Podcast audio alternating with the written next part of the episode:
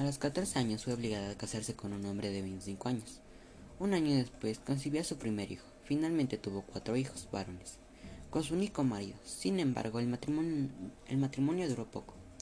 Su esposo era un alcohólico que maltrataba y no apoyaba a los indígenas.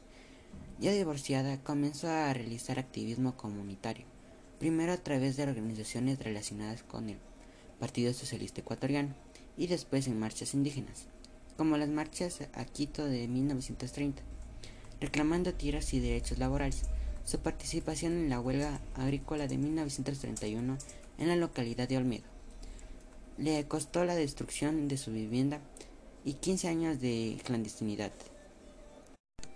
En, 1994, el movimiento indígena respaldado a José María Velasco Ibarra, quien reconoció oficialmente las organizaciones indígenas campesinas como la Federación de Indígenas del Ecuador en 1954. Tránsito Maguaña apoyó a la Organización de los Campesinos de la Costa, que fundó la Federación Ecuatoriana de Trabajos Agrícolas de la, de la Litoral.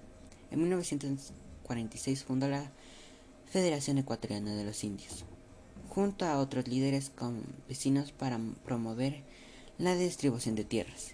Y en los años 1950 impulsó la fundación de escuelas bilingües en español y quichua, vinculada al Partido Comunista, Luchador por implantar un sistema comparativista en el campo de en 1961 fue acusada de tráfico de armas y permaneció cuatro meses en la cárcel cuando salió sin cargos tuvo que afrontar el fallecimiento de sus padres y varios de sus hijos. En 1962 viajó por primera vez a Cuba y a, los, y a la Unión Soviética.